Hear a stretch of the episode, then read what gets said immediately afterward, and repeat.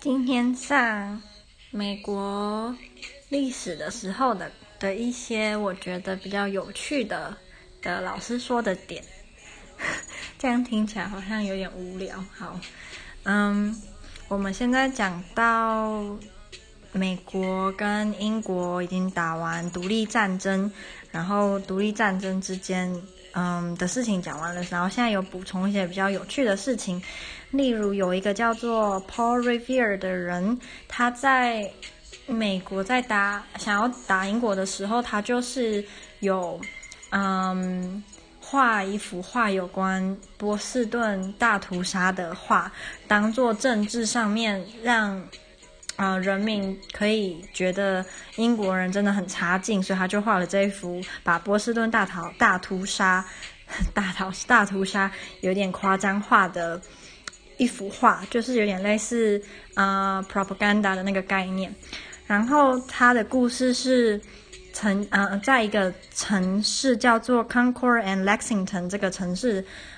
那个时候英国要去打这个地方，那有关于他的传说就是他曾经在晚上半夜的时候从他在的那个地方骑马。连夜赶到这个这个城镇，然后要警告他们说啊，英国人来了，英国人来了。但是老实说，其实这个只是传说，就是实际上他在到达那个城镇之前就已经被英国人逮捕了，然后马就被干掉了，所以他其实根本没有办法到达那个地方。然后他们那时候称美国的士兵叫 The Minutemen，因为他们的士兵可以在短暂的时间内就可以打仗，就他们不需要太长的时间准备。然后第二个，我们学到了，嗯，第二次大陆会议在费城展开，这个高中的时候有讲过，只是都忘了差不多了。然后主要的点是，嗯，他们是想要在这个会议上讨论能够获得。欧洲国家的帮助一起打英国，但是欧洲国家官方上面来讲，他们并没有想要帮英美国的的这个意愿，只有一些呃个人，就是可能在法国或者是其他欧洲国家的单独的人有自愿来帮美国打英国，但是官方上并没有。然后在一七七六年的时候，呃，汤马斯。我不知道他的姓怎么翻成中文。他有出版了一本书叫《尝试了 Common Sense》，这个好像在高中也有学过。然后老师说他是第一本美国畅销书，算是。然后它里面主要是在讲为什么人民应该要支持美国去就是独立，然后打英国。然后我们后来就讲到了一七七六年，嗯、七月四号的独立宣言，然后这个独立宣言我们在讨论与辩论课就有读过，几乎读过全文。然后这个是，嗯、呃，美国历史上最重要的文书，是由呃 Thomas Jefferson 跟其他一些很厉害的 Founding Fathers 一起写的。然后他们主要就是想要跟英国切割关系，他们并不是英国人，然后。在这个文件总共有五十六名男士签签署了，然后老师说他们其实签的签这份文件的的那个当下就已经有必死的觉悟了，因为如果他们今天打输了，那他们签的这个文件就代表他们是叛国的人，所以他们如果今天在另一个时空是英国打赢了，那这五十六个很有名的这些这些人都会被处死。然后接下来我们谈到了，其实，在一开始的时候，美呃美国人都打输了，英国是都赢了。然后 New York 这个城市在战争的时候就被英国拿下，一直到战争结束的时候才才又归回到美国的手中。然后呃，华盛顿在这场战争很重要，因为他。就是在某某一次的战争当中，他突袭了英国人，他跨跨越了一条河，然后就是在夜半时分，然后美国人都呃英国人都在休息的时候，华盛顿就跨越了这条河过去攻打了英国人，然后打他们措手不及，所以就算是一个战这场战争的转捩点。然后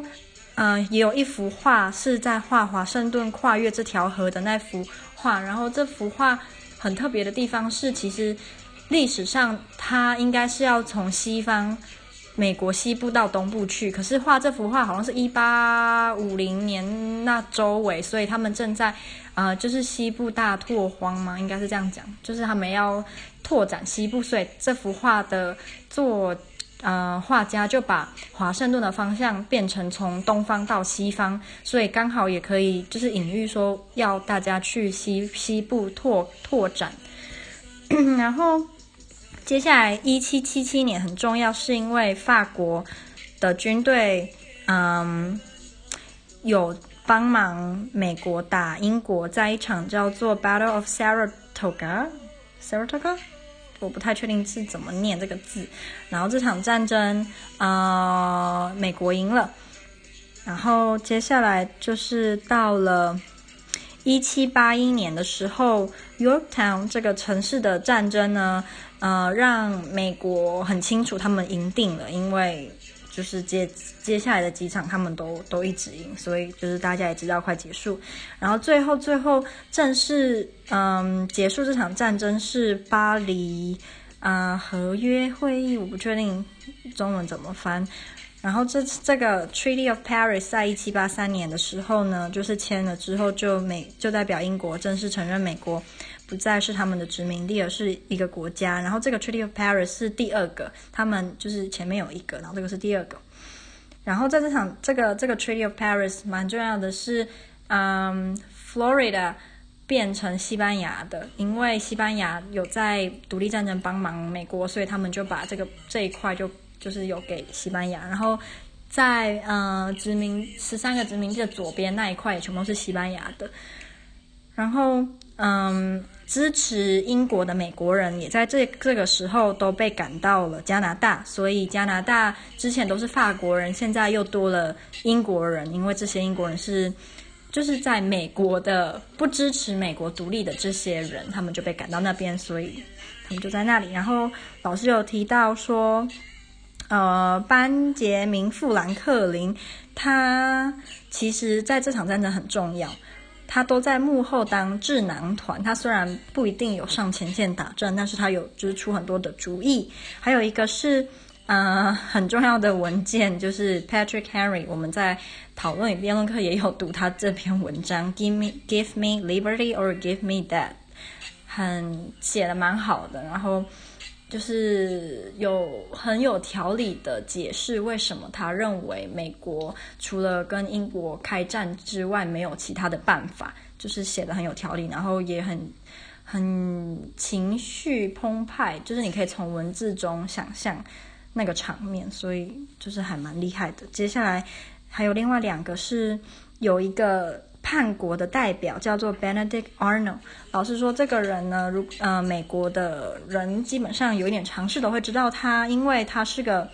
叛国的代表。他原本是华盛顿的好朋友，可是他后来被英国买到英国的阵营去了，所以他后来就没有在美国。他一开始是帮美国打的，可是后来跑到英国帮英国那边打。他后来在伦敦过完一生，也在伦敦去世，就是没有再回美国。第二个是英雄的象征，叫做 Nathan Hale Hale，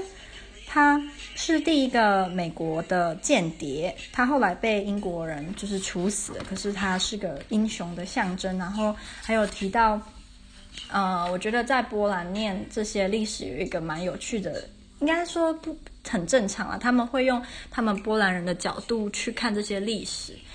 老师就说，其实在这场独立战争有两个非常有名的波兰人帮忙美国打英国，然后这两个波兰人也是在美国都很有名。可是，在波兰当地，虽然大家都知道他们两个的名字，可是他们很多波兰人都不知道为什么。他们会有名，然后也不知道他们在独立战争帮忙了些什么。然后其中一位，我真的没办法发他们名字的音。嗯，其中一位老师说他是西点军校，美国西点军校的创创办人，所以他很重要。然后接下来我们提到了，嗯，一开始美国的制度不是联邦制度，是 Confederation。然后这个 Confederation 最让人诟病的点就是。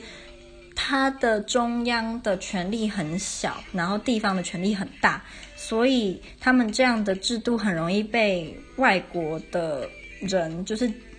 记，嗯、他们就会觉得你们的国家很弱，很容易被攻打，然后他们就是在遇到任何需要决定的问题，都必须经过十三个。呃，states 的同意，那这样就很没有效率。然后很多就是很大家都很无聊，所以可能一个很平常的提案，一定会有一个州就是否决，那大家就会吵架，所以就很没有意义。那后来他们在嗯呃一七八七年的时候，就是他们那一群 founding father 又聚集在一起，决定要。改革他们原本的制度，就改成了 Federation。那这个，嗯，宪法叫做 The Constitution of the United States of America，一七八七年。然后这个宪法，就是老师觉得写得很好，是他们每一条的条例都很大方向，就是不是很细节的，所以。因为他们当初在制定的时候，就希望这个宪法是可以长时间都适用，所以你如果写的太细节的话，可能未来的时事或者是一些什么习惯啊改变之后就不适用了，所以他们都写的很 vague，你就可以后来的人就可以自己加细节进去适用，然后也在这个时候确立了他们的三权分立，三权分立是立法、行政跟。呃，立法、行政还有司法，对，这是美国的。然后他们还有两院制，然后他们呃不想要叫做 Parliament，是因为叫 Parliament 就太英国了，所以他们才不要叫 Parliament，叫 Congress。但是其实都是差不多的东西。然后他们的两院制，其中一个叫嗯 Senate，是罗马时期沿用下来的。叫元老院吧，然后在一七八九年的时候，这个宪法才真正的实施。所以一七八七年，嗯，字呃写好了，可是，一七八九年才实施，因为他们需要经过十三个州的同意。虽然最后十三个州都同意了，可是其实只要九个州同意就算 OK。然后，所以在一七八九年也有了第一个美国的选举，然后最高法院也在一七八九年正式的开张。那就是我们今天在美国历史学到的事情。